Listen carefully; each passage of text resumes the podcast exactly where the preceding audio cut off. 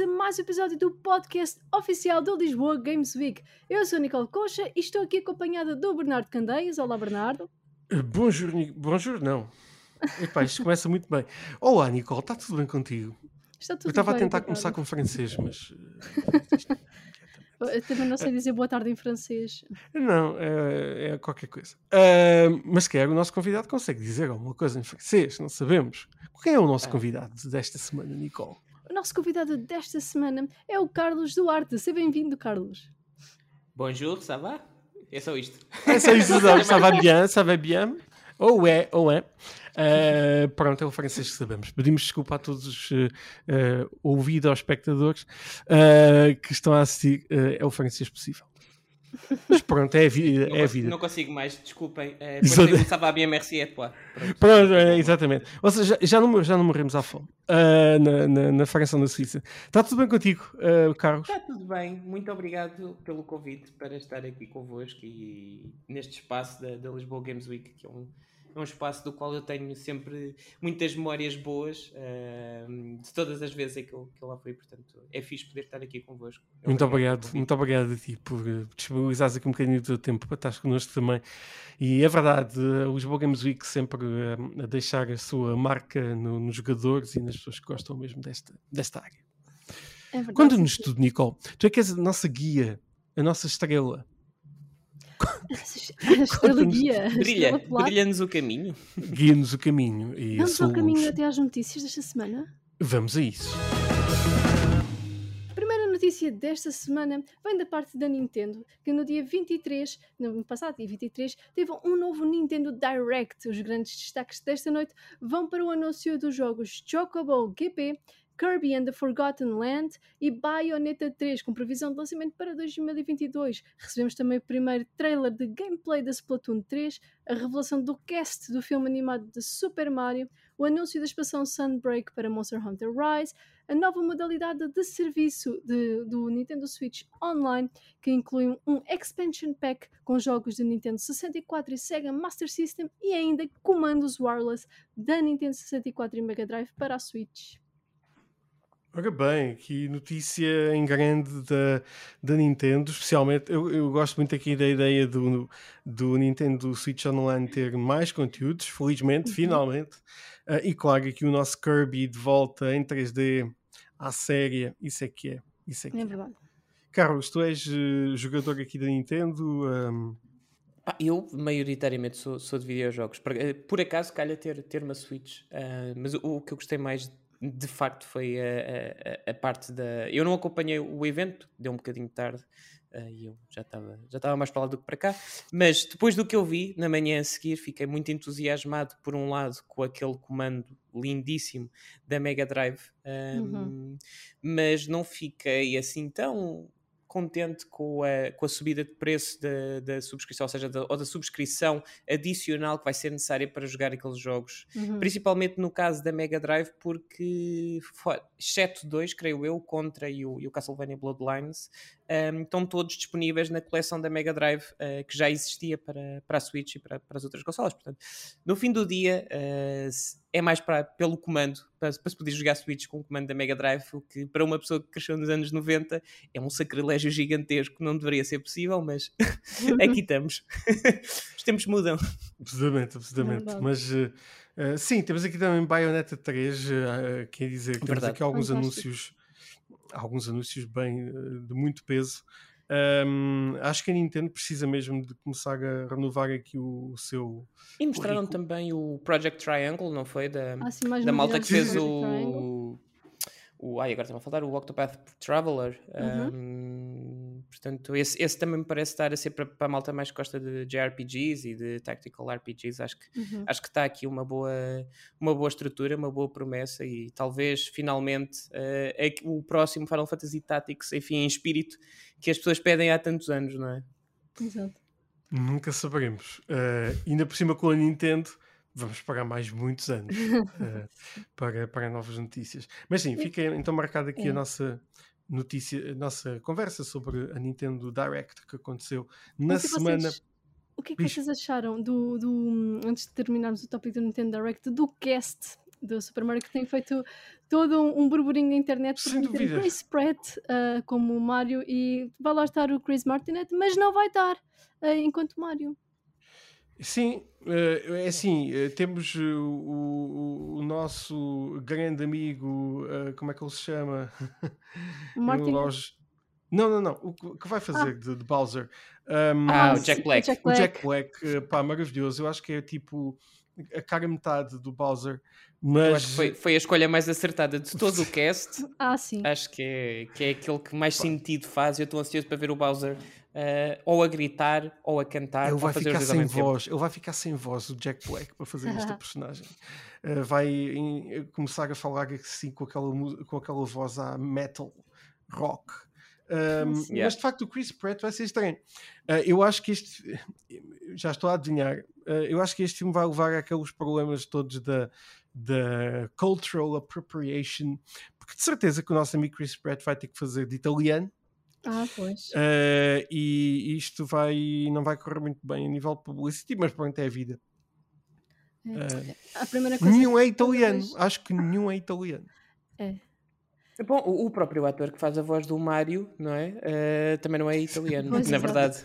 Eh, Realmente é Eu- verdade. eu acho que aí, do, do que vi, pelo menos a grande, a grande questão é justamente o facto de teres tido um ator, e tens um ator, não é? Que, que é literalmente a voz do Mario em todos os.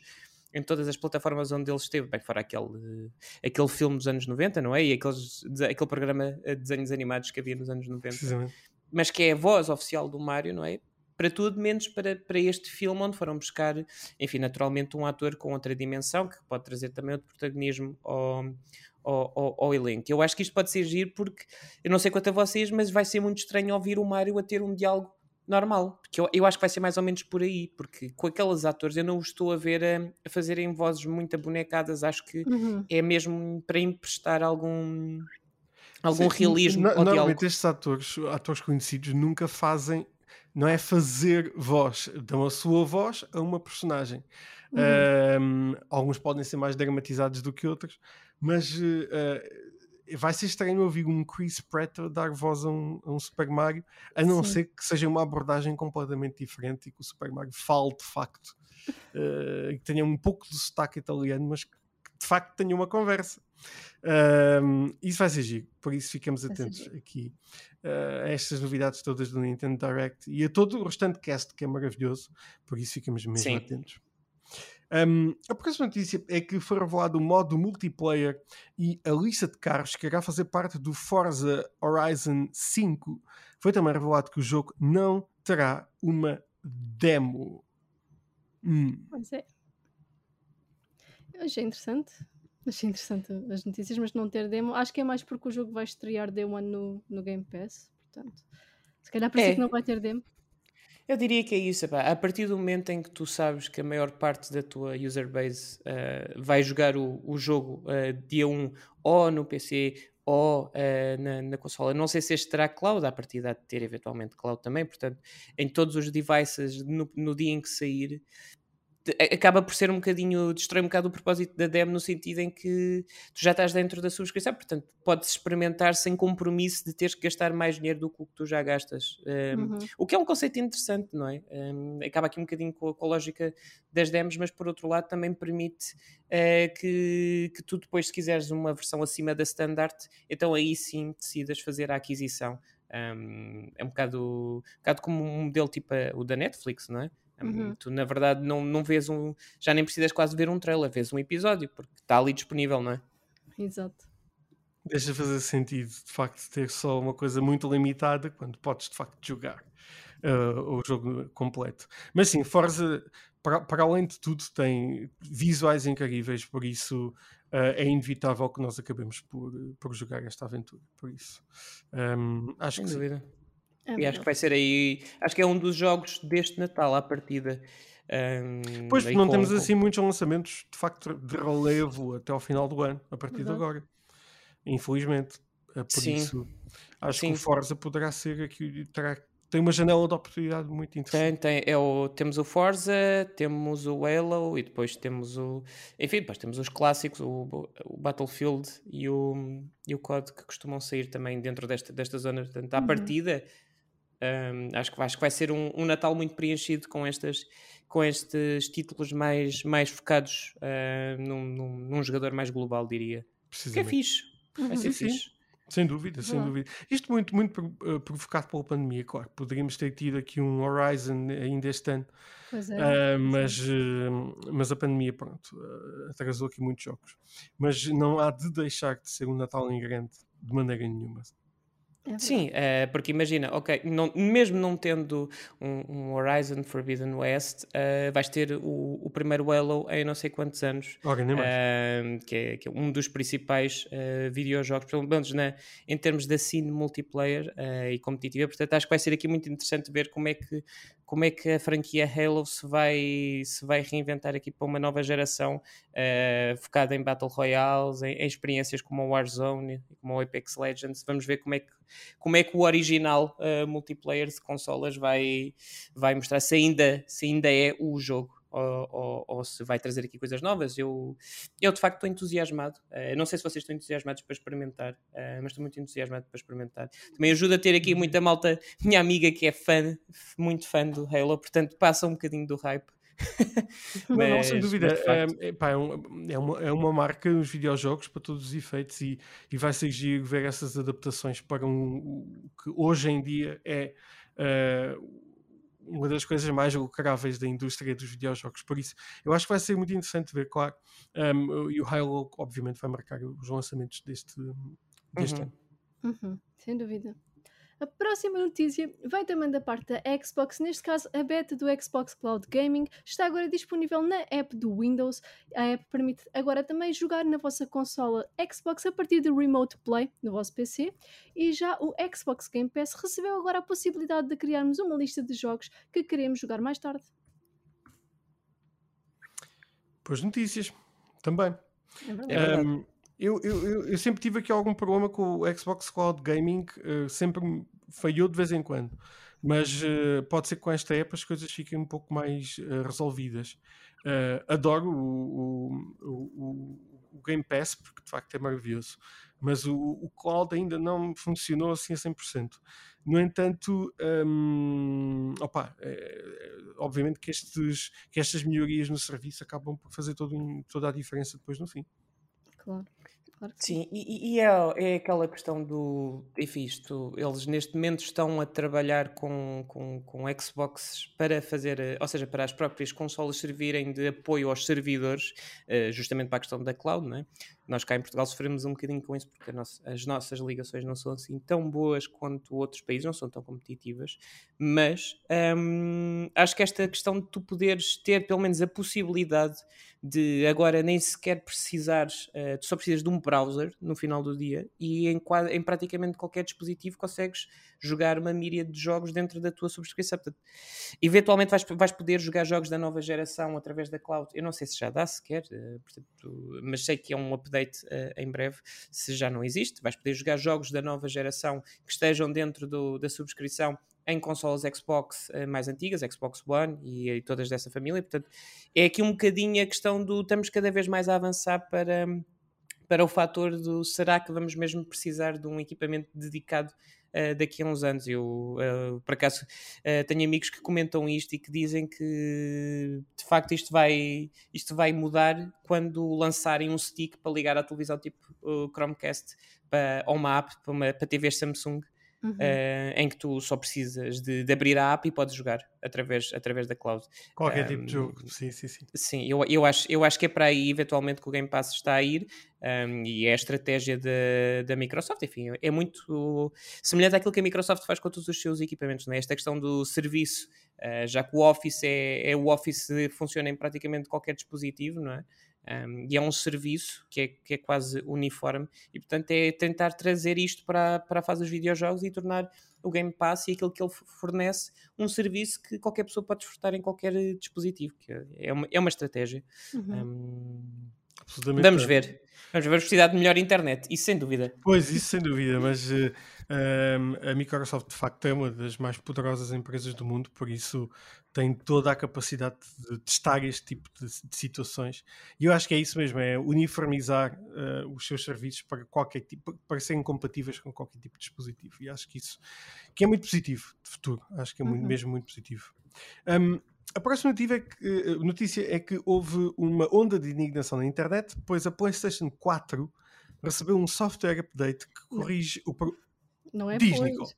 É que a, a, onda de, a onda de indignação de, na internet é que provocou este software update. Não foi porque houve o software update, atenção. Houve, sim, houve aqui uma troca. De... uh, mas pronto, a PS4 recebeu um software update que corrige o, o problema de CMOS, CMOS, para os amigos, que deixava a consola inoperável caso a bateria do relógio interno da consola morresse. Até que enfim fizeram esse software update Olha, sem tempo. Ainda bem, uh, e por acaso um, tem, que se, tem que se dar o louvor à, à, à, Sony porque de facto ouviram a comunidade, uhum. perceberam que era um problema e resolveram-no até de forma relativamente célere. Um, podemos argumentar que já deveria estar resolvido, ok, mas provavelmente, se calhar, na maior parte dos testes, não se aperceberam que isto poderia acontecer. Um, e é bom uh, que, que, nós, enquanto consumidores, é? enquanto comunidade, possamos também uh, detectar este tipo de coisas e abordar, e é, é bom também ver do outro lado.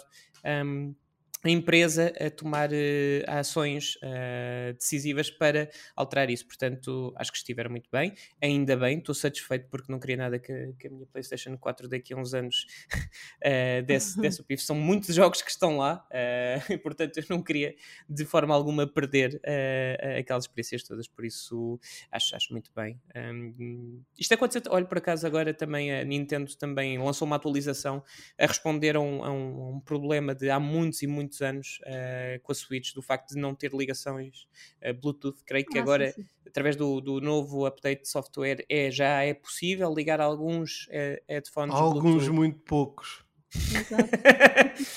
Bom, né? não se pode ter tudo. Não se pode ter tudo, sim, mas felizmente eles também foram muito células, 5 anos.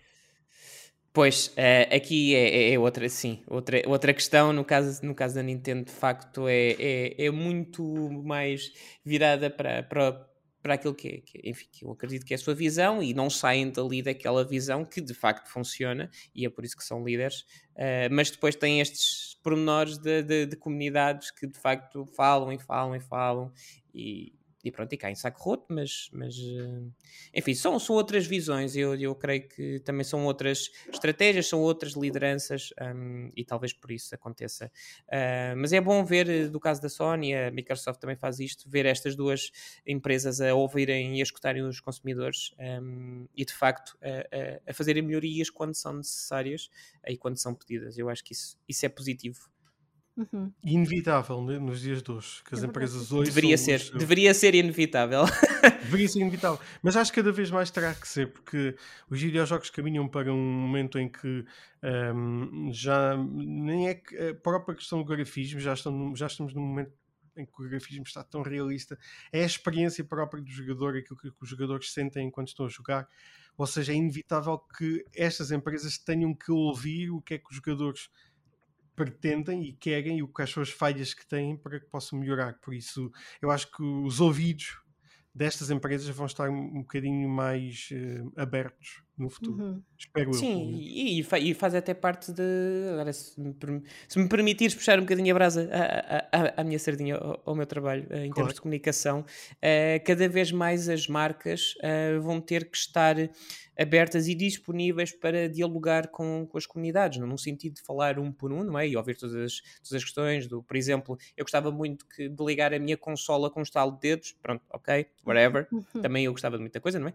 Mas no, no sentido de, de ser responsiva, de não ser uma, uma, uma coisa que está lá ao fundo, cinzenta, que tu não sabes bem quem é, o que é ou como fala, uh, e portanto é esta postura mais humana, mais uh, participativa, mais capaz de ouvir, de reconhecer que de facto há coisas que podem ser melhoradas e trabalhar nesse sentido, uh, é de facto a abordagem que é necessária ter por parte deste tipo de empresa, justamente para tu também poderes ter a confiança do lado do consumidor, de que estás a falar com pessoas, são pessoas a falar com pessoas no fim do dia uh, e a trabalhar para te fornecer o melhor serviço, o melhor produto possível. Um, isso acontece quando és assim aberto e quando de facto respondes a este tipo de situações Uh, mas depois também gera desconfiança quando não respondes, quando uh, ignoras, e, e, portanto acho que é como tu dizes, vai ter que ser necessário cada vez mais uh, as equipas de comunicação e das empresas entrarem neste mindset um, menos altivo e mais humilde, mais participativo, mais de comunidade, diria. Uhum. Acho, acho que sim, acho que é mesmo, mesmo por aí. Um, vamos ver, vamos ver como é que estes serviços e comunicação, a parte da comunicação que é super importante, um, irá ter esse papel no, nos próximos uh, anos. Exatamente. A próxima notícia é que numa entrevista ao site japonês Game Watch, Kazunori Yamauchi, produtor da Polyphony Digital, afirmou que Gran Turismo 7 usará ray tracing apenas nos replays e garagem, sendo que não será utilizado na gameplay do jogo. O produtor revelou ainda que o jogo irá contar com uma física de condução muito mais natural que a de Gran Turismo Sport. Um, vamos lá ver. Uh, o Gran Turismo 7 um, vai ser uma um, muito importante no, no, muito em breve na, na PlayStation. Esta questão do ray tracing para obviamente que é super importante. Nós obviamente gostamos de ter ali eh, o máximo de qualidade possível enquanto uhum. estamos a jogar. Um, no entanto, para o tipo de jogo que é um jogo de corridas, uh, obviamente que terá que ser super realista. Eu acredito que o ray tracing uh, para os replays, quando nós estamos a ver exatamente aquilo que fizemos, acaba por compensar se não o tivermos no, no, no, no jogo em si. Idealmente, obviamente, obviamente teríamos um ray tracing uh, completo. Mas é estranho. Uhum. Um, de qualquer das formas, uh, eu acho que o visual do, do, do Gran Turismo é brutal e, uhum. e, e pá, é, é, difícil nós dizermos muito mais acerca desta, uh, desta nova aventura de corridas que nós vamos ter muito em breve. É, é, eu, eu diria que esta questão do ray tracing, enfim, é normal. Hum, há, há, acredito que vão haver mais jogos que vão aplicar esta lógica. Por exemplo, num caso do Gran Turismo ou do Forza, hum, eu, eu até diria, enquanto jogador, que prefiro que não tenha ray tracing na, na, na vertente da corrida para não perder os 60 frames por segundo. Uh, que eu acredito que seja muito mais interessante uh, para, para nós enquanto jogadores, não é? Porque ok, não estamos a ver uh, uma reflexão tão perfeita no carro, mas estamos a conseguir uh, jogar com, com maior fidelidade. Eu acho que é isso que se pretende uh, neste principalmente no Gran Turismo, que é mais, é mais simulação do, que, do que, por exemplo, o Forza Horizon, que é mais arcada. Um, mas neste caso, eu acho que eu acho que não há problema nenhum, muito honestamente.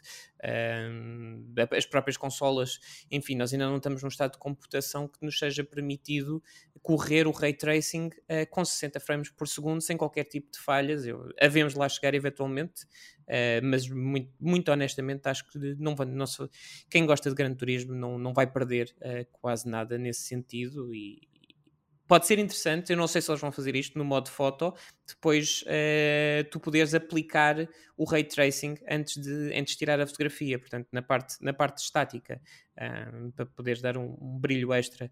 Um, por exemplo, no caso do Cyberpunk dava para fazer isso tu podias baixar os settings enquanto estavas a jogar e depois quando querias tirar a fotografia aumentavas os settings outra vez um, e depois ias para o modo foto para poderes ter a certeza que tinhas os detalhes todos uh, na perfeição. Portanto, não sei se, se, vão por aí, eu acho que eu acho que não vai ser isso que, que vai deixar que, que o Gran Turismo não seja um, um, um excelente jogo, aliás, como, como são todos, não é? Eu não sou muito fã de jogos de carros, mas mas há que dar a, a mão à palmatória. Uh, fãs de carros estão muito bem servidos, não é?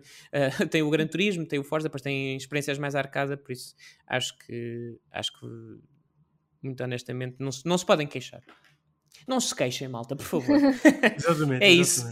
Eu já vi o modo de fotografia do Gran Turismo e é incrível. Um, uhum. parece, parecem carros reais, é uma coisa fantástica. Sim. Mas também não nos podemos esquecer que e, e tal, existe tal modo fidelidade e o modo performance que a PlayStation está a tentar uniformizar nos jogos e não só, não só a PlayStation, mas uh, uh, eu acho que nós, nós somos muito ambiciosos em relação a 60 frames por segundo, tendo em conta que os nossos olhos não conseguem ver 60 frames por segundo. Um, torna mais realista, torna mais vívida a imagem, mas nós não conseguimos ter uh, essa percepção e já, já temos conteúdos e jogos a 120. Uh, por isso, não se empolguem muito com os 60 frames por segundo, porque não é mesmo por aí, na minha opinião. Porque, por facto, acaso, humanamente. eu percebo, mas, mas uh, aí, desde que, desde que comecei a jogar na, na Series X e tive a fortuna de poder uh, tê-la recente, enfim, recentemente, quando saiu, em dezembro, estava a jogar o, o Yakuza Like a Dragon, estava a jogá-lo na, na One X a 30 frames e depois, de facto, quando, quando fiz a atualização, porque depois a Xbox tem, tem, tem a questão do Smart Delivery, em que te atualiza, detecta imediatamente a, a consola que estás a usar para te fazer a atualização do jogo para a versão mais, mais atual, de acordo com, com o equipamento que estás a usar, enfim, como se fosse um PC, não é? Um, tu de facto notas muita diferença, não só em termos do, do, do, do, HDR e dos efeitos de luz que ficam muito mais realistas e as cores ficam muito mais realistas, apesar de ser o mesmo jogo, um, também os 60 frames acabam por mudar um bocado a experiência, principalmente ao nível do input. O, o, no caso do Yakuza, tu tinhas muitos momentos, uh, aquilo era por turnos, mas tinhas muitos momentos em que, por exemplo, se o, se o adversário te atacasse, tu tinhas para defenderes e para tirares menos dano, para ele te tirar menos dano, tu tinhas que carregar num botão num timing. E então eu estava treinado para aquilo para os 30 frames. A partir do momento em que passa aos 60 frames, a janela de, de, de timing é menor. Então eu nunca mais consegui defender porque não me consegui voltar a habituar. São daquelas coisas que, pronto, nos olhos que não reconheces tanto, mas depois eh, no, no comando e no feeling acaba por, eh, por dar maior fidelidade, acredito eu. Eu acho que principalmente para jogadores competitivos, uh, os frames uh, e, esta, e esta questão da latência entre aquilo que é o input do botão e o que acontece no ecrã é, é absolutamente fulcral para, para se ter experiências e, e competições cada vez mais uh, decisivas a nível daquilo que é a qualidade que o jogador pode, pode trazer. sem dúvida, sem dúvida. Mas é uma questão, lá está, uma questão da opinião, por exemplo, no caso do, do Ratchet Clank vi, eu infelizmente não joguei, não tenho uma PlayStation 5, gostava muito de, de experimentar, gostei muito de ver um, algumas pessoas a jogar e, e aí, por exemplo, não me fez confusão não estar a 60 frames porque de facto aí a fidelidade gráfica acho que, acho que compensou o de jogar nos 30 frames. Por outro lado, uh, no caso do Psychonauts 2, um, fazia-me confusão imaginá-lo a jogar a 30 frames. Um, porque acho que até por causa da, da, questão das plataformas que são um bocadinho mais precisas, precisam mais de precisão versus o Ratchet que é mais que tem, tem alguma plataforma, mas já mais focado na questão do, do shooter, um, acho que ali já me fazia confusão, principalmente em jogos de plataformas assim mais precisos, não ter os 60 frames para não conseguir, eh, não conseguir acertar no timing certo para conseguir fazer alguns, algumas secções. Por isso, acho que depende de jogo para jogo, depende de jogador para jogador, mas diria que o, o bom é termos esta, esta oportunidade, estes equipamentos que nos permitem já uh, escolher entre 30 e 60 frames, e, e isso é, é, é, eu acho que é, já não é o futuro, é o presente neste momento. Sem dúvida, sem dúvida. Não é que nós. Um, a, a, estas evoluções todas acabam por. Um, por vezes. Uh, ultrapassar a capacidade humana. Uh, por exemplo, eu, eu, não sei se nós vamos ter uma grande diferença entre experimentar um jogo a 60 e a 120. Um, claro que, obviamente, certo. o que estás a dizer, obviamente, uma diferença entre 30 e 60 vai ser visível mas não vai ser totalmente visível. Já a 120, imaginem. Um, mas claro que eu compreendo essa, essa questão que tu notaste um, da, da, operacionalidade de tu estares a jogar no comando. Eu compreendo isso que estás a dizer. Sim, sem dúvida faz toda a diferença. Mas a nível visual, nós acabamos por. Uh, uh, temos um limite, cada um de nós um, e os nossos olhos não conseguem de facto uh, acompanhar. Uh, mas de qualquer das formas é sempre positivo, obviamente. Os videojogos têm que uh, primar por, essa, por essas evoluções e acho, e acho de louvar sempre que consigam fazer mais e mais. E, e esse é o caminho. Sem dúvida. Nós somos, e nós ainda por cima somos super exigentes, não é? uh, é, é, uma, é, uma, é uma porcaria. Uh, mas é, é, é, é, uma muito boa época para se gostar de videojogos, sem dúvida. Sem dúvida, sem dúvida, absolutamente. Estamos num momento absolutamente incrível. Um, a próxima notícia é que foi anunciado o jogo Outcast 2, A New Beginning, 20 anos depois do título original. A sequela está agora em produção para a PlayStation 5, Xbox Series X, S e computador. Fãs de Outcast? Muito, muito tempo. Pois olha, uh, correndo o risco de poder ser uh, cancelado, Eu não faço puta ideia do que é que é o podcast. Desculpem. Desculpem. A Nicole, se calhar, já terá mais um input. Ajuda-me, Nicole, por Hum, favor. Também não é muito a minha coisa. Então não será a, a nossa coisa de todo. Não, eu, eu- conheço o Outcast, obviamente, mas não eh, pá, não não estou a ver esta adaptação nova para agora, 20 anos depois. Eh, por isso, eh, é uma notícia. Fica a notícia dada, não é, Nicole? Se não tiveres Uhum. nada a adicionar. Não, por isso, se quiserem aconselhar-nos o que é que é o Outcast 2, A New Beginning, por favor, tomem os comentários e, e digam-nos. Exato. Acontece, nós não podemos saber tudo. É Exato. aquelas coisas que é impossível. A próxima notícia é que Halo Infinite irá necessitar de 16 horas para completar todos os desafios diários. O anúncio acabou por gerar alguma revolta da parte dos fãs. Carlos, conta-nos tudo. Olha, ainda agora estávamos a falar disso, não era? Estávamos a falar do, do Halo Infinite. Um, eu estive a ver eh, algumas coisas. Um, convém dizer que eu não sou, não sou especialista de, de Halo, Hum. nem, nem de shooters, portanto. eh, não, eu joguei um bocadinho do primeiro, eh, joguei alguma coisa do. ah, o David, o David Fialho eh, do Eco Boomer vai me matar se ouvir isto. Um abraço para o David. Mas eh, eu joguei com ele o OSDT. Acho que é assim Ah, que se diz, 3 não tenho certeza. Sim. Isso, pronto, ainda bem que temos aqui a Nicole, ahm, que de facto percebe disto, pá, desculpem. Mas eu creio que isso é uma, é uma questão normal, eh, tendo em conta a expectativa existente com, com o Halo, por causa do atraso que houve o ano passado, enfim, e ainda bem que, que assim foi, eh, porque ele claramente não estava em condições ainda de, de poder ser lançado, principalmente durante a pandemia. Um, o que eu posso dizer é que daquilo que tenho observado uh, do feedback uh, sobre uh, as betas que têm acontecido, e está a acontecer uma agora, Uhum. um, sobre o Halo Infinite, que de facto há, o feedback está a ser recebido e há muitos jogadores que estão contentes no sentido em que estão a ver que o feedback que passaram aos developers foi ouvido e foi integrado no modo multi, multiplayer. Um, e, e até a forma como eles agora construíram uh, o progresso, uh, uh, que será, não será XP-based, creio eu, mas será através de, de, de, conquistas, não é? Eu sou, sou, capaz de estar a dizer uma grande asneirada, portanto eu vou confirmar só para ter a certeza que não estou a dizer mal. Mas isto para dizer o quê? Para dizer que de facto eu acho que a maior incógnita aqui sobre este tema será eventualmente um, a lógica do, do, do, do, single player, que é o que ainda não vimos. Ah, sim, uh, sim. O jogo sai daqui a três meses, acho eu. Não sabemos absolutamente Uhum. nada sobre o que será o modo de campanha, uh, quanto tempo, o que é que vamos poder ou não fazer, se é mesmo em mundo aberto ou se vai ser linear. Um, e portanto, nesse sentido, eu acho que é a maior expectativa que existe aqui, uh, tendo em conta também o que nós vimos o ano passado uh, com o famoso Craig. Um, mas acho que, muito honestamente, para aquilo, o Halo, um, em termos de, de experiência, historicamente é, foi sempre uma experiência de multiplayer.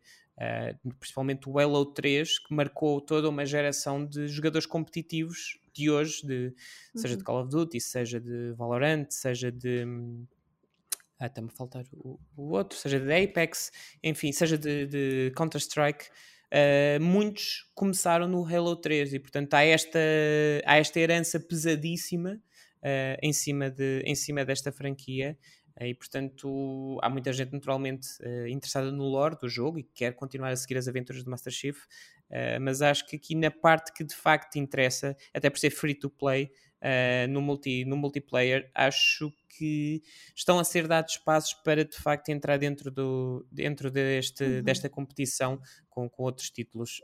Um, para mim, uh, a maior dúvida continua no, no modo campanha, que vai ser o que eu vou querer experimentar.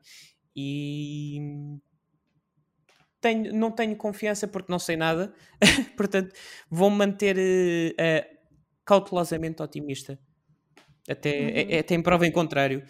Uh, mas diria que, que sim, uh, eles têm uh, uh, 343 um, têm feito um trabalho muito importante. Estávamos a falar um bocado da questão das marcas que ouvem. Eles têm feito um trabalho muito importante a ouvir a comunidade. Uh, têm os flights um, que eles fazem com, com, alguma regularidade, enviar informação à comunidade, pedir feedback à comunidade, seja através de Discord, seja através do Twitter, seja através de e-mail. Um, e onde de facto ouvem a comunidade e percebem para onde é que devem ir. Na questão do multiplayer, isso está a acontecer. Vamos ver como é que é depois em termos da, da campanha, mas acho que isto vai ser cada vez mais importante noutras casas de development uh, que tenham estes, estes jogos e estes, estes produtos que funcionam a long tail, não é? Que não é uma coisa que sai e acabou o jogo e tens uma experiência e já está, que vão sendo atualizadas e vão ser adaptadas ao longo do tempo, uh, como será aqui o, o caso do Halo Infinite. Portanto, acho que temos todas razões para estar uh, cautelosamente otimistas. Uh, diria que é ver como é que ele sobrevive uh, saindo na, na, mesma altura em que sai o novo, o novo Call of Duty, uhum. que creio eu também a beta. Por outro lado, não está a ter um feedback assim tão positivo quanto isso, mas pelo que me explicaram pessoas que, que, que, que jogam mais Call of Duty, isso é habitual todos os anos, é um bocado como o FIFA. Ah, este é o pior FIFA de sempre, e depois, enfim, continua a ser recordista de vendas e, e de facto uh, um, um, um, gigante uh, na indústria. Portanto, não sei se, é, se, se será assim ou não. Uh, no caso do Halo, eu acho que há uma comunidade de, de, pessoas que estão ansiosas para regressar, que já não jogam há muitos anos, e uma comunidade nova de pessoas para quem este se calhar vai ser o seu primeiro Halo, é o meu caso. portanto, vamos ver como é que ele sobrevive aí. Uhum. Eu só acho que 16 horas para os desafios diários, diários são dois full times, um, mas pronto, é a vida. Eu acho que sim, quem gosta mesmo é, é jogar. Só, só poder acordar, dormir, acordar, jogar, dormir, acordar, jogar. Sim, basicamente é essa a ideia. Assim um bocadinho... Ou seja, é uma loucura. Mas acho que sim, Halo Infinito, estamos todos à espera para, para jogar. Exatamente. Bernardo? Sou eu. eu um, Carlos, sobre o nosso podcast, já sabes que eu, eu, estou sempre. Nunca sei se sou eu. Uh, mas pronto, é sempre bom saber. Uh, é uma pergunta filosófica, não é? Sempre aquela coisa. Mas, Bernardo, mas eu... eu. Eu tenho bordado à minha frente eu. na parede uma coisa a dizer: será que sou eu? Uh, O reboot de Perfect Dark irá uh, contar com a colaboração, atenção, da Crystal Dynamics. O estúdio de Initiative revelou no Twitter a nova parceria.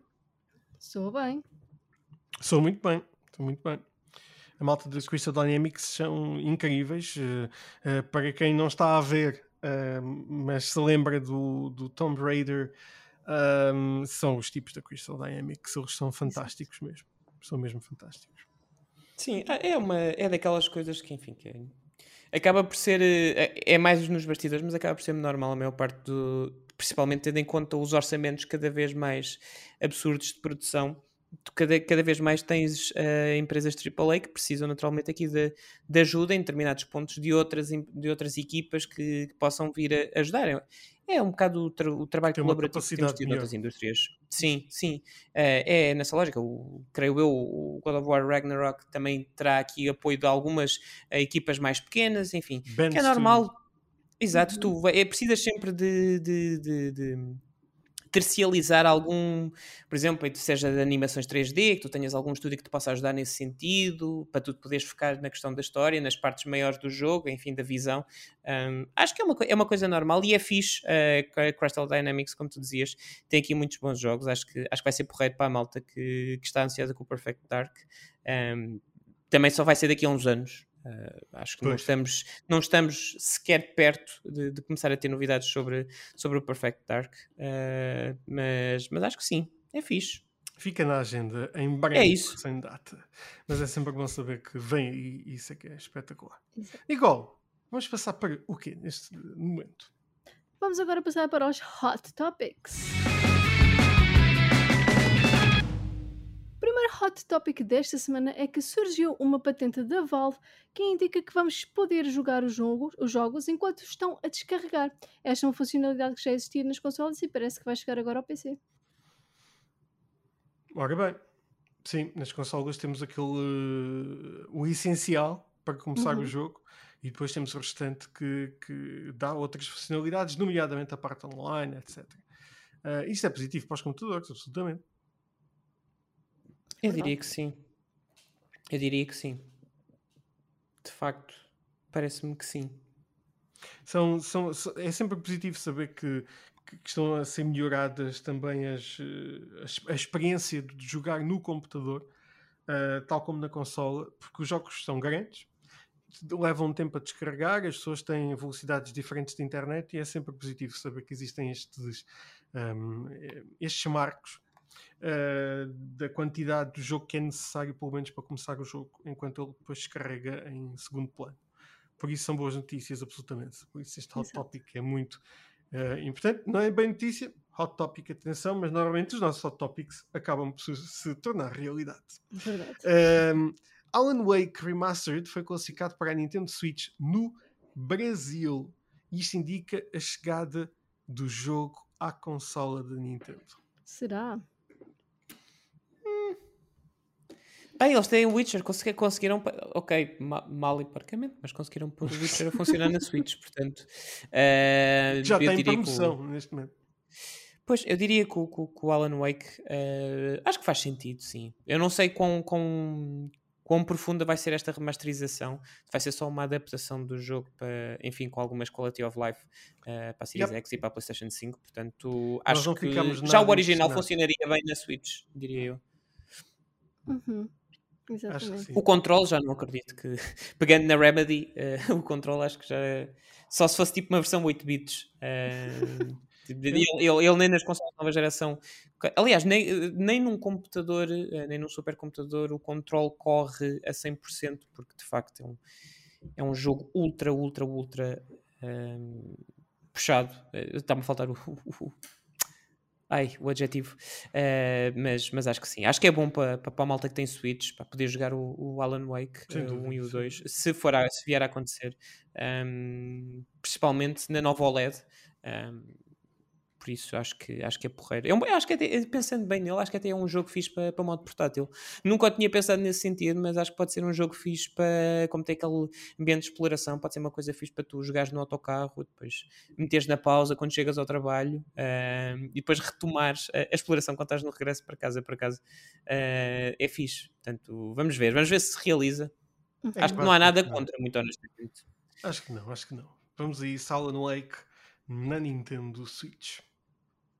O último hot topic desta semana é que surgiu um rumor de que a Quantic Dream poderá estar a trabalhar num jogo de Star Wars. Segundo este rumor, o estúdio por trás de jogos como Heavy Rain e Detroit Become Human terá assinado um contrato com a Disney para este jogo. Isso já me parece mais não sei, não estou a ver uh, a, Disney e a LucasArts a, a darem aquela liberdade toda ao, ao, ao David Cage para, para aquelas decisões assim mais esotéricas que ele costuma ter nos, nos, nos seus jogos. Uh, mas eu acho que por acaso é, era o mesmo que se fosse feito pela, pela, pela extinta Telltale. Podia ser interessante. Sim. Acho que pode ser, pode ser uma coisa interessante. Uh, se bem que Star Wars puxa mais para, um, para uma vertente de ação, não é? Tu poderes uhum. uh, entrar na pele de um Jedi. Uh, não sei se estou a dizer bem, eu percebo dizer de Star Wars. Portanto, eu posso estar aqui a dizer uma grande asneirada. mas pronto, entrar na pele do, do, do, de um Jedi e, enfim, e poderes explorar o universo, acho que. Não sei. Então, honestamente, é mesmo eu, esperar para ver. Sim, um, ehm, eu tive a oportunidade de conhecer a equipa da, da Quantic Dream e falar com o David Cage com, no lançamento do Detroit Become Human em Detroit, hum. o sítio mais estranho do mundo, uh, nem quero imaginar, mas uh, uh, eu acho que, apesar de tudo aquilo que já se falou da Quantic Dream e daqueles problemas que quase que se igualam à Blizzard numa, numa escala um bocadinho diferente, porque o David Cage eh, não é assim uma pessoa muito simpática um, e não deve ser com as pessoas com quem trabalha. Um, mas uh, eu acredito que a Quantic Dream, pelos jogos que já criou, uh, que a Disney possa estar interessada, até porque a Disney é, é a grande impulsionadora do storytelling e uh, especialmente para o Star Wars, porque já sabe que os fãs do Star Wars vão estar ali à espera de boas histórias e desenvolvimento dos personagens e, e ver personagens que estão no universo do, do Star Wars a aparecerem por vezes pela primeira vez. Por isso é capaz de ser interessante.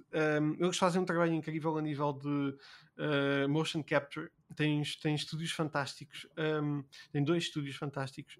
Por isso eu acho que é bastante interessante um, se isto de facto acontecer. Uh, a Disney está neste momento a subsidiar vários jogos da Star Wars para várias empresas.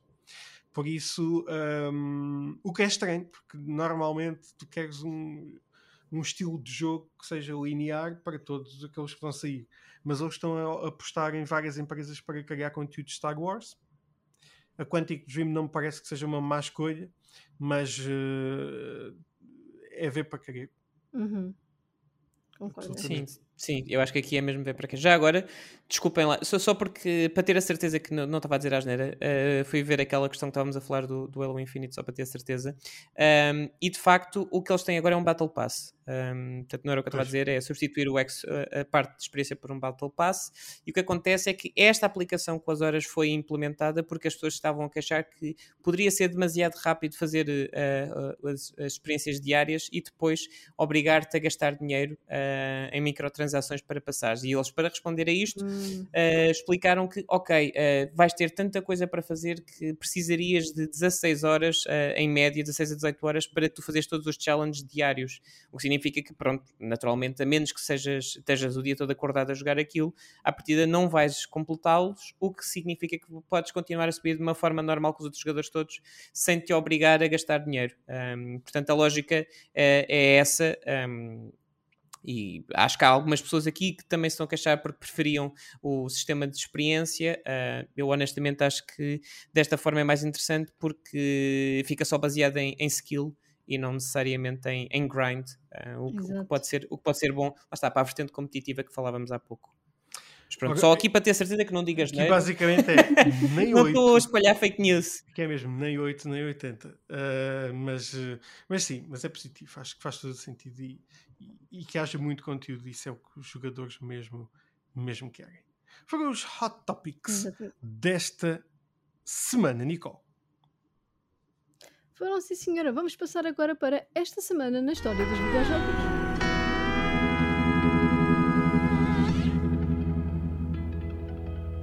A primeira memória desta semana é Hitman 2 Silent Assassin, que chegaria a PS2 e PC no dia 1 de outubro de 2002.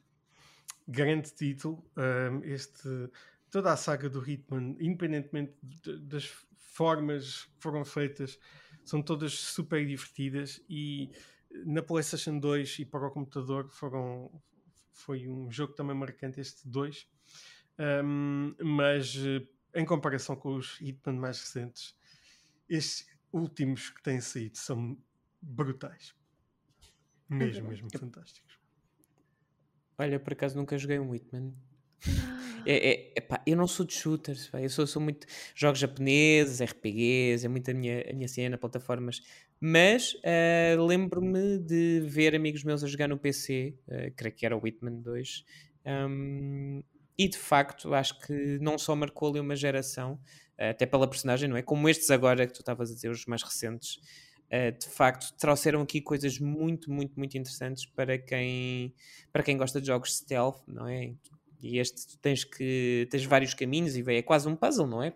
Sim, sim. Tens, tens ali que tens várias formas. Sim, sim. Exato, tens várias uhum. formas de, enfim, completar a missão, para usar um eufemismo. um, é mesmo? É, mas é, é, é, um, é um jogo, eu acho que é um jogo fixe. Um, gostava de, de, ter mãozinhas para conseguir jogar um, um Hitman, mas sou, sou muito desajeitado, portanto eu acho que ia ficar frustrado, não ia conseguir, não ia conseguir passar, portanto divirto-me mais a ver. Precisamente, precisamente. É um grande mas, título de qualquer das formas. É, sem dúvida, sem dúvida, e faz parte da nossa história. Sem dúvida. Um, em outubro de 2007, no dia 2 de outubro, saía para a PSP, atenção, Siphon Filter Logan's Shadow que, que a franquia foi abandonada, a franquia Seven Filter faz muita falta. É verdade, é verdade. Nunca mais uh... falar. Era da nossa amiga ah. Ben Studios. Era da nossa amiga Ben Suíça, exatamente, foi dos jogos que estavam. Aliás, o, um dos argumentistas com quem falei da, um, pelo Days Gone eh, foi o criador do, do, Foi o criador, a nível de história, do, do Siphon Filter, que é maravilhoso. Uma franquia espetacular. Este jogo, curiosamente, em 2010 teve uma conversão para a PS2, este título em específico. Ou seja, já havia a nova geração, a PS3 e o Xbox 360, e ainda foram lançar uma versão deste jogo para a PS2. Muito curioso. Por acaso, é, isso, isso chegou a sair da, do Japão? Ou, ou, ou, ou não? Não foi só no Japão. Não, Esta não, é, versão, não. Versão. é um jogo uh, feito nos Estados Unidos mesmo. Uhum. Uh, pois, certo, certo, que estupidez. Não, estava a pensar nessa para a PlayStation 2 porque foi tão fora do, do ciclo. Parece é. daqueles em que são Sim. atualizados ainda para, para o público japonês. exatamente, exatamente. Mas depois, de, é claro que não faz sentido o, o Stephen Falter. Uh, mas é pena, uh, é pena. Agora também, bem, enfim, com, com a morte uh, anunciada do, do Metal Gear Solid, não é? Um, Vamos ver. Uh, e o Splinter Cell também deve estar perdido na mesma floresta que o, com o Stephen Falter. Uh, faz falta aqui, há aqui um espaço muito grande para experiências assim mais self-based, não é? Um, fora o Hitman, pronto, olha, estávamos a falar há bocadinho. Uhum. Mas, mas faz falta assim uma aventura de, de espiões e mais. Eu ainda tenho a esperança, como disse na semana passada, no modo PlayStation, que uh, Hideo Kojima vai comprar a franquia de Metal Gear Solid. E fazer o remake, por favor. Fazer um remake, remake. Isso é que era de valor. Hideo Kojima, uh, manda-me um WhatsApp, como ficou prometido. Vamos lá ver. Há aí, há aí uns zunzuns que se calhar não é, o, não é o Hideo que compra, mas é, mas é a Microsoft que lhe dá esse projeto. Pois. Há uns zunzuns que eles estão, pelo pois. menos, em conversas para um projeto em conjunto isso pode Quem levar sabe? a que ele se afaste um bocadinho da Playstation, sem dúvida, porque é o bichinho, é o filhinho dele, não é? Sim, é, mas o, o Kojima por acaso é, é, é fixe no sentido em que ele nunca foi muito ligado a, a consolas, ele já desenvolveu para, para uma delas. Ele, quando estava a fazer os, os Metal Gear Solid, um, fez o Boktai. Uh, só para, para, para, o Game Boy Advance, um, que é um jogo um, um bocadinho obscuro. Um, ah, sim, sim mas, mas, mas é, é, tipo. Acho que ainda nem chega a ser plataforma, mas acho que é um RPG. Mas a cena era que tu tinhas que ir para a rua, tinhas que usar a luz solar uh, no Game Boy para, para recarregar a arma da personagem. Um, é aquilo era Boktai The Sun is in Your Hands, acho eu. Um, que é muito. É, é, daquelas coisas que é há a ideia ao Kojima, não é? é só pode uhum. ser ele, é uma coisa pá, incrível. E ele decidiu fazer isto pá, num Game Boy Advance. Imagina, estava a fazer para jogos para PC, para PlayStation 2, faz aquelas versões depois para, o Game, para a GameCube, uh, do, do do Metal Gear, aquelas versões específicas para a PSP, é, é, é, é, um tipo que eu acho que é, se lhe deres um, uma ideia boa, se ele tiver uma ideia boa, provavelmente até num, até num, num porta-chaves ele faz um jogo. Se for uma ideia boa, ele, ele arranja a plataforma. Ele é mesmo, é mesmo. É um artista. Não, não vive, é um dos artistas que nós temos. Não vive no nosso espaço temporal e físico. É alguém completamente fora. Ele realmente fez assim, uma, um jogo, um, mas para conectar a comunidade que as pessoas, ao fim destes anos todos, ainda não perceberam. Ele teve que revelar no Twitter. Foi na altura do Metal Gear Solid 1. Ele fez também uma, um pequeno joguinho, mini-jogo para o Pocket Station baseado no Fox Die, no vírus Fox Die, um, onde as pessoas tinham que conectar eh, em não sei quantos dias, tinham que se conectar um, com outros Pocket Stations, acho que eram cinco Pocket Stations para poderem completar esse mini-jogo e acho que nunca ninguém chegou Maravilha. a perceber que revelar no Twitter. Uai! Maravilha! Uai, é muito Kojima. É muito Kojima. Isso é Kojima demais. Com isso. Sim, eu acho que Enquanto... Kojima devia ter um limite, ter tipo Kojima, mas a partir daqui já é impossível nós chegarmos à tua, à tua mente. Não, eu acho que a cena dele é, é enquanto nós estamos todos a perguntar porquê, ele está a dizer porque não. Sim, e pronto, sim. e é, vai. Às vezes é um problema, uh, mas, mas sim, para nós adoramos o Hideo Kojima. é para mim a maior referência pá, que temos, por isso. Grande Hideo Kojima. Um, E Death Stranding Director's Cut já está disponível, por isso aproveitem malta da PlayStation 5. Aproveitem, sem dúvida. É, é, é, a Nicole escreveu 300 páginas sobre o jogo. Por acaso no meu Word deu-me 5 páginas. Mas tu, tu, platinaste, não foi? Uh, acho que vi no Twitter, pá, muito bem, parabéns. Ah, uh, eu basicamente os troféus da história eu voltei a. aquilo desbloqueou automaticamente, mas eu precisei de 15 horas mais ou menos para encontrar todo o conteúdo novo, porque não está tudo explícito onde é que é. E como eu e o Bernardo tivemos acesso antecipado, sabemos que dependemos apenas de nós para encontrar as coisas. Então. Pois, ainda não há guias, não é? ainda não há ajuda. Foi muito complicado encontrar algumas coisas e eu alguma vez iria adivinhar que eu precisava de fazer esse rank em todas as corridas de Roadster para poder desbloquear os dois últimos carros do jogo. Como é que eu iria perceber isso? Mas vale a pena então, é isso?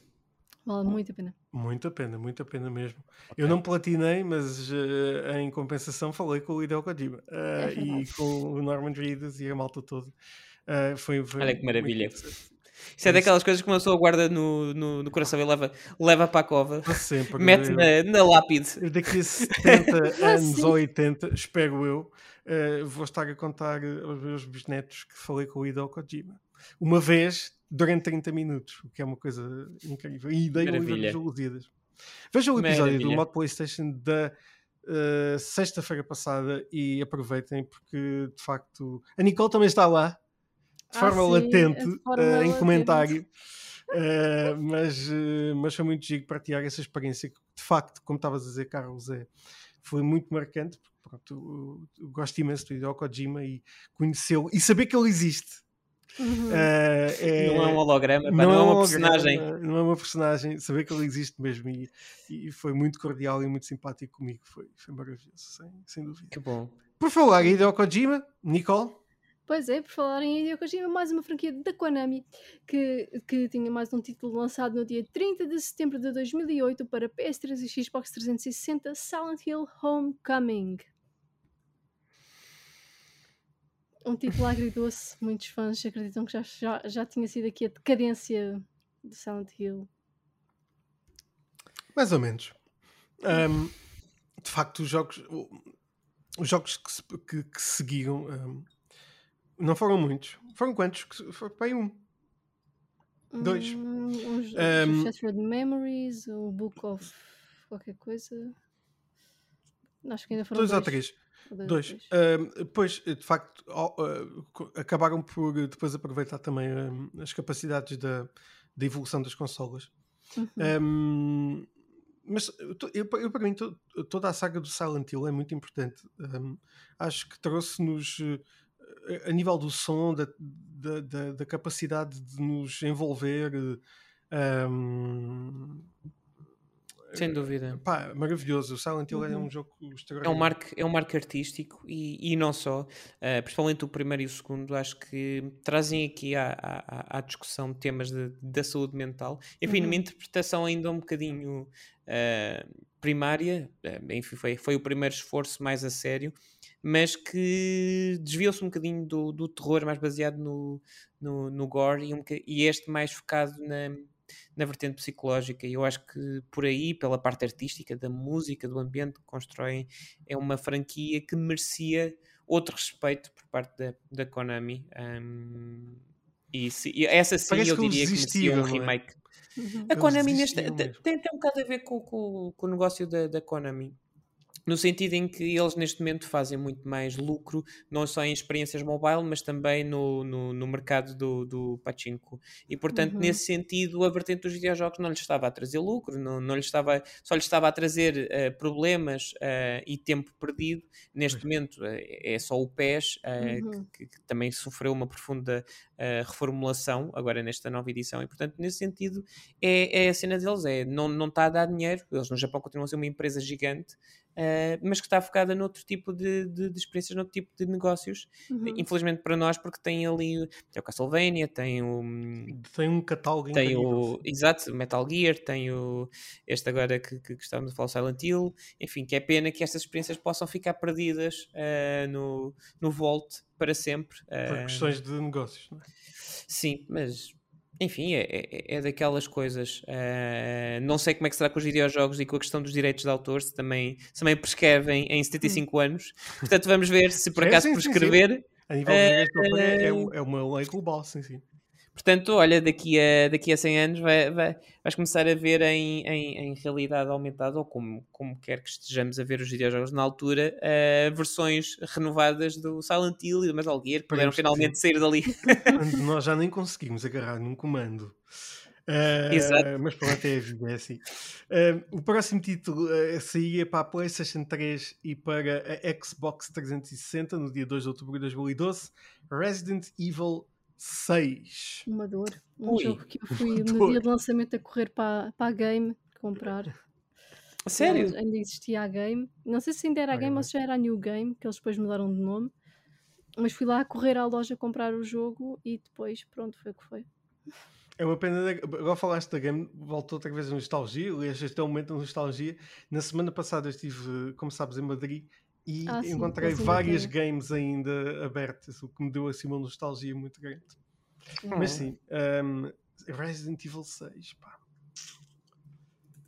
Grandes Resident Pois Evil. dizem, dizem os fãs que é capaz de ter sido o piorzinho, não é? Que é que tu- qual é que é a tua opinião, Nicole? Tu, É tu que o jogaste ainda por cima Day One, É, realmente não está lá grande coisa. Hum, Podia ter sido muito melhor, podiam ter feito. Eu, eu na altura Foi gostei, um momento de transição, não é? mas, mas eu gostei porque também via com outro, outros olhos a, a franquia, porque tinha acabado de entrar na franquia com o Resident Evil 5 e Hum. fiquei tão maluca com o Resident Evil 5 eu passei várias e várias vezes, platinei, continuei a jogá-lo e depois fiquei tão entusiasmada quando cheguei ao 6 eu, o que é isto? Pronto, não era bem isto que eu estava à espera, mas também é bom. Mas, mas na altura, na altura gostaste, foi isso? Hum? Na altura gostaste, foi isso? Mais ou menos, sim, foi. Eu gostei, mas foi mais pela coisa de ter um jogo novo. E não tanto Mas depois pelo... veio o 7, depois veio o 8, Ah, não podemos dizer que é 8, mas não faz mal que eles não gostam. Uh, Village. Mas enfim, um, eu acho que sim, é, é uma- um- mais uma data marcante na história dos Uhum. videojogos que nós marcamos aqui todas as semanas. Um, és tu, não é, Nicole? Ou sou eu? Sou sim, senhora. A última memória desta semana é Grand Theft Auto Online, que chegava à PS3 e Xbox 360 no dia 1 de outubro de 2013. Ou seja, é uma. Ainda continua nos dias de hoje. Bem, É quase, faz quase 10 lucrar. anos. Todos os dias a lucrar, pá. Game... co- Comprei mais Game Sharks. Mais Game Sharks. mais cartões do Game Shark, exatamente. Olha, tu estás a dizer isso, mas agora por acaso eu tive um Game Shark para a, Play, para a Ah, PlayStation. Eu também tive. Eu também tive. eh, ou tenho, não sei, eventualmente. não sei. Eu perdi o meu. Não, era, era um, aquilo não se chamava Game Shark, mas eu tinha comprado numa loja. Aliás, vinha no, tinha visto num catálogo, não sei se se lembram nas revistas da. Não era, os da, não era a revista PlayStation, era ai, Mega Jogos? Ah, sim, sim. Sim, sim. Mega Score, desculpem, Ah, Score. Megascore. Na Mega Score vinha muita publicidade eh, a lojas portuguesas pá, e foi na altura em que tu podias começar a encomendar eh, coisas online por telefone, que é daquelas cenas, Uau. enfim. muito, muito daquela época. Então havia lá uma coisa que era tipo um, um CD que ele dizia que era CD desbloqueador de regiões. Dá para pôr códigos de, de- de jogos. Eu pensei, ok, boa, eh, vou poder pôr códigos nos meus jogos, eh, fiz e mandei vir. O que é que eu descobri quando aquilo chegou? Que aquilo, a cena de mudar a região, permitia-te, porque aquilo vinha com uma molinha, eh, funcionava como tu abrias a consola a cinzenta, a Playstation, e do, no, no canto superior direito tens um gancho que carrega num, num- numa, num, botãozinho, num- num- numa esfera, ahm, que permite que a consola diga, ok, tem que ler o CD. Se tu puseres a mola com que aquilo vem, quando fechas a tampa, ela não lê o CD. Portanto, não registra, não faz a, a cena do, do check se o CD é verdadeiro ou não, se é daquela região ou não. Foi aí que eu descobri que, espera aí, se isto dá com CDs de outras regiões, será que dá com CDs que não são PlayStation? Pronto, o resto deixa a imaginação dos nossos ouvintes. Exatamente, é melhor. Mas dava para pôr códigos, sim, pronto. Ah, maravilhoso. Foi para isso que eu, que eu, experimentei. Ah, outros tempos, pá. É, o- Todos o- nós, tempos. eh, todos nós fizemos coisas dessas. eh, Uhum. Por isso, Sim. eh, eu acho que é inevitável. Acho que todos os jogadores dessa geração eh, fizeram as coisas mais loucas para, para ter acesso aos jogos. E, hum, mas sim, eu ainda tenho o meu Shark. eh, Vão lá ao meu GTA Online, que eu já não jogo há imenso tempo, mas deve ser ainda. Posso ir a qualquer casino e chegar lá e ficar numa suite. Hum, foi, foi esta semana na história dos videojogos esta semana. Foi sim, senhora. E vamos agora passar para aquela parte do nosso podcast em que entrevistamos o nosso convidado. Estás pronto, Pronto, desculpem.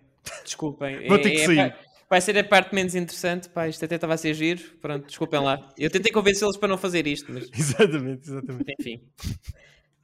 Mas Bora, a vamos a isso. perguntinha, que é assim um bocadinho difícil, será? Como começou a tua paixão pelos videojogos, Carlos? Olha, eh, começou desde que eu me conheço. Eh, foi. Eu devia ter pai dois ou três anos. e o meu pai. eh, eu acho que os meus pais tinham um Spectrum em casa, eu não tenho certeza. eh, se era Spectrum, se era Amiga. Lembro-me só de, de ter alguns jogos. Eu não sei dizer que jogos. Sei que havia um, um jogo de uma personagem que tinha um fato cinzento, acho eu, e um queixo grande, que eu chamava o, o Senhor Banana, porque o queixo fazia-me lembrar uma banana. Uh, portanto, eu, não- eu- eu até aos dias de hoje não consigo identificar o, o jogo. Uh, mas lembro-me do meu pai ter eh, trazido a Mega Drive para casa com o Sonic, que foi o meu primeiro videojogo. Um, e é a minha primeira memória de todas com, com jogos, de estar a, a fazer a Green Hill Zone um, com, com, com o meu pai. Portanto, muito pequenino, enfim, um, não, não, não percebia nada como é que aquilo funcionava, uh, mas de facto, depois lá consegui ir uh, percebendo que os botões funcionavam para naquele sentido, que se eu carregasse nas setas o boneco ia naquela direção e assim sucessivamente. Um, portanto, foi, foi aí, foi, foi desde sempre. Foi literalmente desde sempre. Que Ora, bom. mais, ora, mais. E, eh, Carlos, fala-nos um pouco dos teus eh, projetos na área de, do, do gaming. Ahm, tu estás na Future Behind, Uhum. os teus podcasts, conta-nos tudo. Bem, isso assim até parece que é muita coisa, não é? Mas não, eu eu- na verdade eu sou um tipo com muita sorte. Um, lá está, sou fã de jogos desde sempre. Um, depois, um, quando comecei a trabalhar, eu, eu trabalho neste momento em, em- em comunicação, redes sociais eh, e publicidade, eh, mas a minha formação é comunicação social, é jornalismo. Infelizmente nunca exerci, sempre trabalhei na área das relações públicas e deu-se a possibilidade de, de, há uns anos começar a escrever, eh, enfim, de forma amadora para alguns sites de tecnologia, alguns blogs, algumas análises a jogos muito rudimentares. Não os jogos, as análises. um, depois eh, surgiu a oportunidade e foi aí que o, que o bichinho de, de, fazer coisas eh, sobre videojogos começou a crescer, de trabalhar a conta da, da Xbox Portugal uh, durante um, um, um, ano, ano e meio, creio eu. Um, com a equipa de social da, da, agência onde eu estava, a Lift Consulting. Um, e a partir daí começou a, a nascer a vontade de, de começar de, falar sobre videojogos, enfim, de uma forma mais pública. Um, tinha muito receio de, de ou, ou, de não saber sobre, sobre, jogos o suficiente e portanto, poder ser uh, alvo de, críticas por causa disso ou de ser gozado porque estava a ser parvo nas coisas que dizia. Portanto, comecei muito timidamente um podcast sobre, sobre, sobre jogos, quer dizer, não é sobre jogos, mas sobre as, as pequenas histórias nas histórias dos videojogos, uh, os Jogatanas e Manias. Neste momento está em pausa porque o tempo que me exige é demasiado grande para o tempo livre que eu, que eu tenho neste momento, infelizmente. Uh, mas era mais uma vertente de, história, de, de, escrita criativa que felizmente correu bem e, e, e tinha não só. Uh, que, tinha amigos, porque de facto as pessoas que eu conhecia através do podcast e da Xbox tornaram-se minhas amigas. Um, e portanto tenho a sorte de dizer que tinha amigos a ouvir um, e foi a partir daí que depois também surgiu a oportunidade de escrever no Future Behind, quando, quando deixei a, a, Lift e passei para a, para a, minha agência atual, a, Label, um, e portanto pude começar a escrever sobre videojogos de, novamente em termos de análises. Naturalmente não o podia fazer trabalhando na Xbox Portugal, não é? Uma questão de ética, quanto mais não seja. Uh, e portanto neste momento escrevo análises e alguns artigos de opinião para o Future Behind. Um, e estou com o meu projeto O Mesa para Dois, esse sim uh, está mais está mais ativo, uh, que é um projeto de, de, entrevistas, mas focado no conceito de, de, mostrar a pessoa por detrás do, do avatar, do gamer tag, do perfil de Twitter ou de, ou, ou de Twitch. Ou seja, uh, eu interesso-me muito por saber quem é que são estas pessoas fora dos videojogos, porque de facto nós já conhecemos o perfil da malta da nossa comunidade, os jogos que gostam, as coisas que gostam de jogar. É interessante é saber de onde é que elas vêm, o que é que as move, quais é que são as coisas que defendem e não defendem. Eu acho que isso é, é interessante, não podendo ser literalmente uma mesa para dois, enfim, por causa da pandemia e porque eu não tenho dinheiro para alugar um espaço que tenha uma mesa, um, faz-se esta brincadeira. É, faz esta brincadeira, uh, fingindo que estamos mesmo numa mesa para dois, a conversar uh, como se estivéssemos a almoçar. Um, talvez um dia consigam uma parceria com uma marca qualquer de refrescos que nos possa dar um refresco para nós estarmos a tomar enquanto conversamos. Nunca sabemos, fica aqui a dica. É, é, não, mas uh, de facto é, é isso. Neste momento estou nessa lógica e, e, pronto, e no Twitter vou mandando algumas postas de pescada sobre jogos porque lá está, isto faz, faz parte integrante da, da minha vida, uh, para além da literatura e do cinema. É, é, é, a arte que de facto mais, mais me emociona, mais mexe comigo, mais faz parte de mim, portanto não conseguiria não falar de jogos mesmo que tentasse. Um, e tento, muitas vezes, portanto, uh, é muito por aí. Ora bem, ora bem. E obrigado pelo convite, já agora. Não, ora é essa. Uh... Se depois falamos, uh, primeiro, enfim, tens falado daquela questão do NBA. Eu faço, sempre, eu faço sempre isto, pá, com toda a gente, é uma coisa incrível. Mas pronto, fica, eu, eu, eu em nome da Nicole também dizemos obrigado pelo convite. Um, não, não, não, não, claro, eu depois mando-vos o meu MBA uh, eh, por causa tá desta bem, claro. e, e, a gente combina. sim, sim, sim. sim. Depois mandem-nos os códigos do MBA, tal como fazem aqueles artistas. Ah, claro, claro, claro, claro, que sim. fiquem atentos, fiquem atentos. É isso. Exato. Fiquem atentos. Carlos, já falaste um bocadinho agora de, dos teus projetos atuais, mas quais é que são os teus futuros, os teus planos, não os teus futuros para os planos, não, é os teus planos para o futuro na área do gaming, os teus maiores objetivos e sonhos nesta área? Opa, uh, bem, uh, maiores objetivos e sonhos. Não, essa, essa é mais ou menos fácil de, de, de, de responder. Eu acho que é, que é igual para qualquer pessoa uh, que trabalho na, na, área da comunicação e que gosto de videojogos, que é o, o poder uh, trabalhar diretamente com, com uma empresa de, de, de, videojogos. Eu já tive essa fortuna de poder ter trabalhado a conta da Xbox, que me permitiu aprender imenso um, ehm, e de facto deixar daqui a, a ambição para um dia poder trabalhar diretamente numa destas empresas. Não é não é o objetivo que me move naturalmente, não, não faço disto a única coisa uh, na minha vida, uh, mas se um dia pudesse ter a oportunidade de voltar a trabalhar numa, na, na, comunicação de uma destas empresas, seja a Nintendo, a PlayStation, a Xbox ou até alguma distribuidora, eu, eu, eu diria que, que ficaria muito contente, no mínimo. em termos de, assim, de objetivos reais, palpáveis uh, neste momento, em termos de videojogos, olha, uh, é, é, a coisa mais, mais sensaborona possível. É ter tempo para poder analisar mais jogos para o Future Behind, para poder escrever mais, é, porque é um projeto muito, muito interessante. E, e o André, uh, o André Oliveira, um abraço para ele também. Um, está a fazer um trabalho muito bom uh, com, com, o portal que herdou uh, e, e, é, e convido-vos também a passearem por lá porque neste momento também há uma enorme variedade de escritores uh, e é um portal muito diverso no sentido dos perfis das pessoas que estão lá a escrever que tem lá um gajo chato, pronto, como eu, que sou a coisa mais, hum. mais baunilha possível, pá, não tem sabor nenhum. Mas depois tem, tem pessoas como a Ana Costa, a Rita Figueiredo, que trazem outras visões diferentes em termos da, da análise dos videojogos e da visão.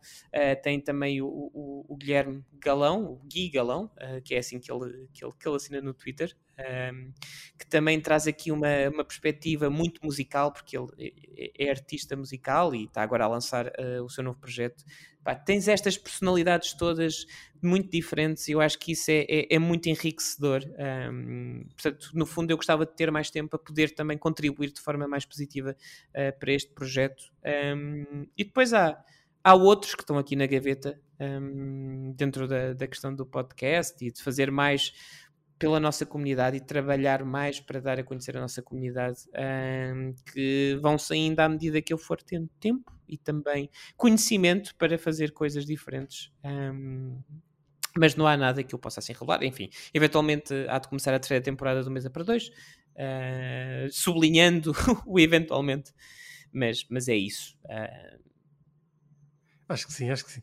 E é, e é muito positivo uh, ter aqui alguém também que está uh, a nível profissional, que se dedica à comunicação de, dos conteúdos de videojogos. Acho que é super, super importante ter essa perspectiva. A última pergunta, e a mais difícil de todas, é: Ui, bora. qual é o teu videojogo favorito de sempre? Final Fantasy IX. Foi muito Uau. rápido.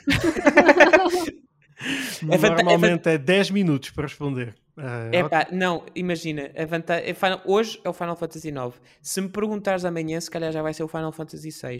E se me perguntares na segunda, se calhar é o Sonic 2.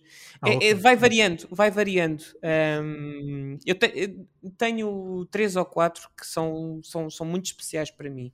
Ahm, é o Final Fantasy IX. Esse é, é, é capaz de ser o mais especial de todos, ah, porque foi o primeiro Final Fantasy que eu joguei. Ah, e portanto tenho um carinho muito especial por essa experiência e pela, pela história e por, uh, pela pessoa que era quando comecei a jogar e a pessoa que era quando terminei. Ahm, o Final Fantasy VI porque é o, o jogo que de facto me despertou para a possibilidade dos videojogos serem mais do que entretenimento, serem arte, ah, e tem algumas set pieces que de facto em, nove- em 1994 eh, são completamente eh, estrondosas, são, são, são absurdas. Um, eu convido-vos a, se nunca jogaram, pá, se por acaso tiverem uma, uma SNES Classic, pá, experimentem pelo amor de Deus, porque apesar daquela tradução assim muito, muito manhosa na altura, vale a pena, eh, porque é um jogo que hoje é ainda muito atual. Sonic 2, porque é o meu Sonic favorito, um, eu sou fã, fã, fã do Sonic.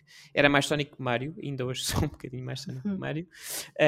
Um, e o Sonic 2 é, acho que, apesar do Sonic 3 ser se calhar melhor videojogo, o Sonic 2 eh, eh, foi o jogo que eu mais vezes passei de uma ponta à outra. Um, e volta e meia, talvez um, um Pokémon Yellow, porque foi o meu primeiro Pokémon. Ok. Portanto, depois também tem essa ligação. Lá está, isto no fundo nem é bem pela qualidade ou falta dela, é a ligação emocional que eu tenho com, com os jogos e, e estes foram de facto aqueles jogos que, que cimentaram o amor que tenho pela, pela, pela indústria. Ahm, se me perguntares aos dias de hoje, jogos atuais, o meu preferido nos últimos tempos foi o Nier Replicant. Ah, ainda no outro dia estava a conversar sobre isto, apesar eu não joguei o, o original quando saiu ah, para, para a 360. Uh, joguei agora, tive a, a oportunidade e a felicidade de poder testar uh, este, esta remasterização um, e de facto é, era um jogo que estava muito à frente do tempo. Ainda hoje, uh, ali há algumas decisões criativas que de facto não só são arrojadas, como contam provam que tu podes contar histórias de uma forma completamente diferente que só dá nos videojogos. Só através do, do fator de jogabilidade é que tu consegues contar aquilo e no cinema uh, um twist daqueles uh, não, não funcionaria. Não vou revelar, uh, vou só dizer que o jogo tem quatro, tem cinco finais. Um, e para se ter de facto o contexto todo do que está a acontecer é preciso jogar os finais todos. Uhum. Um, e pá, se não quiserem, depois joguem só os dois primeiros. porque de facto é, tem o, o brunt todo do jogo. E no primeiro, na primeira jogabilidade, nós vemos tudo só da perspectiva da, das personagens principais. Um, portanto, temos ali mais ou menos um feeling do que é que está a acontecer, de quem é que são os nossos inimigos.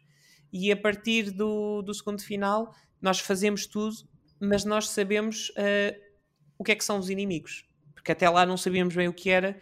Uh, e é a partir desse contexto e que, que de facto o jogo passa de giro a, a, a profundamente emocional. Um, e portanto é, é, o, é, é, uma experiência inacreditável.